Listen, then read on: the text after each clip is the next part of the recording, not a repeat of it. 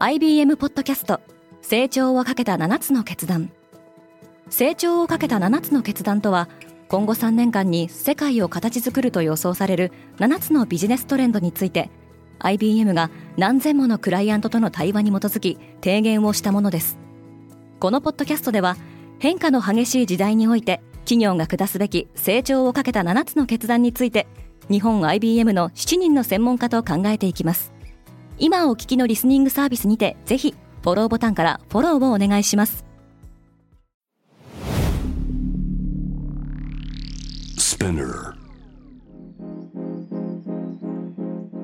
Good morning, アシュリーです。12月20日火曜日、世界で今起きていること。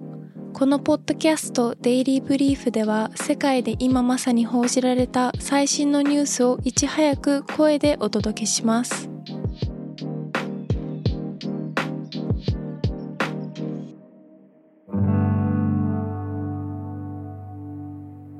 イーロン・マスクの今後に注目が集まっている。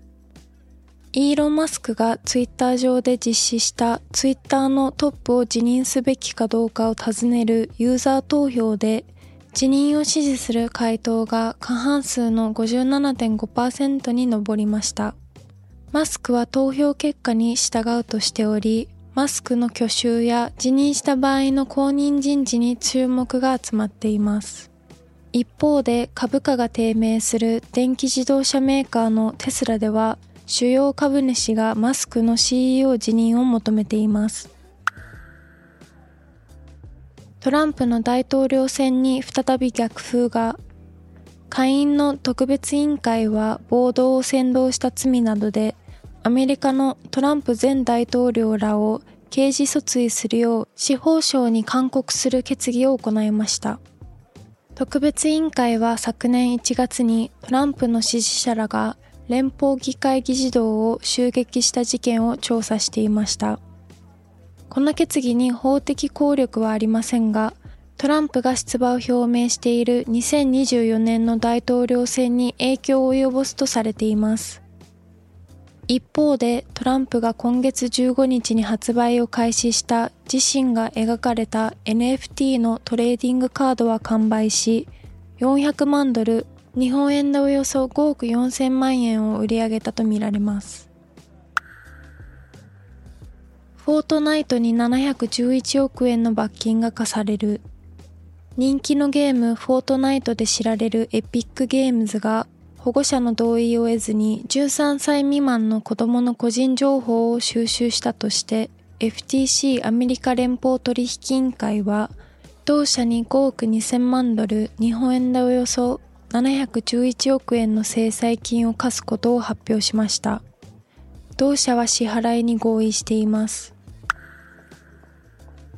EU のガス上限価格は来年2月15日から適用される。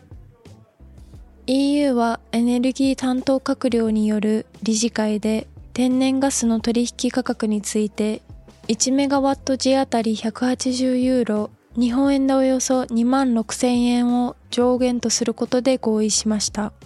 この上限価格の適用は欧州の天然ガス取引指標であるオランダ TTF 価格が1メガワット時あたり180ユーロを超え、さらに世界の液化天然ガスの基準価格より35ユーロ高い状態が3日間続いた場合に発動されるもので、欧州委員会の当初案である275ユーロよりもかなり低い価格設定となりました。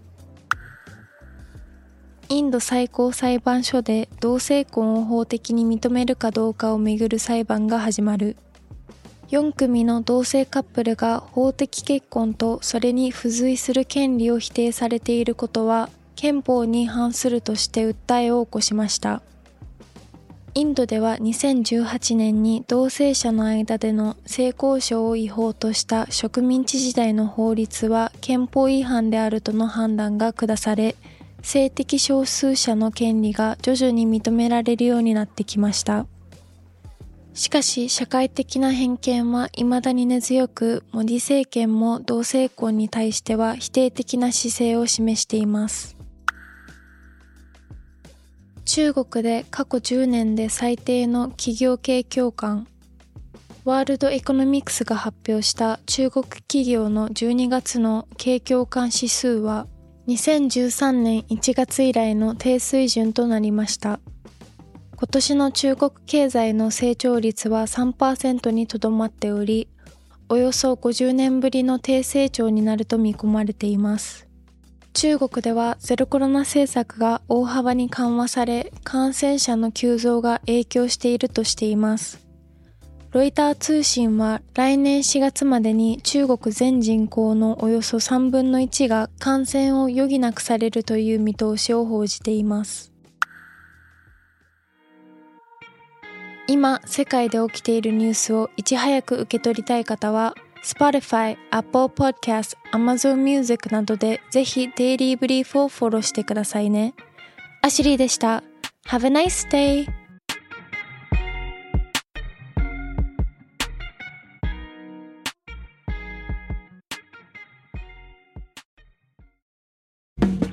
リスナーの皆様より多くのリクエストをいただいている話題のニュースを深掘りしたエピソードを週末の有料版で配信中です。